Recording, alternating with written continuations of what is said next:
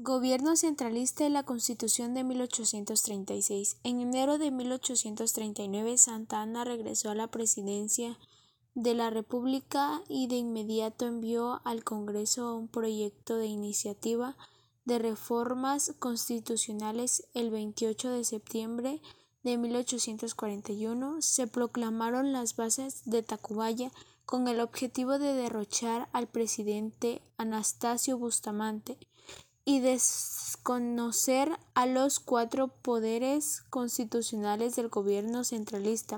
El 11 de diciembre de 1842, los habitantes de Huejotzingo, Puebla, se pronunciaron desconocido al Congreso Constituyente.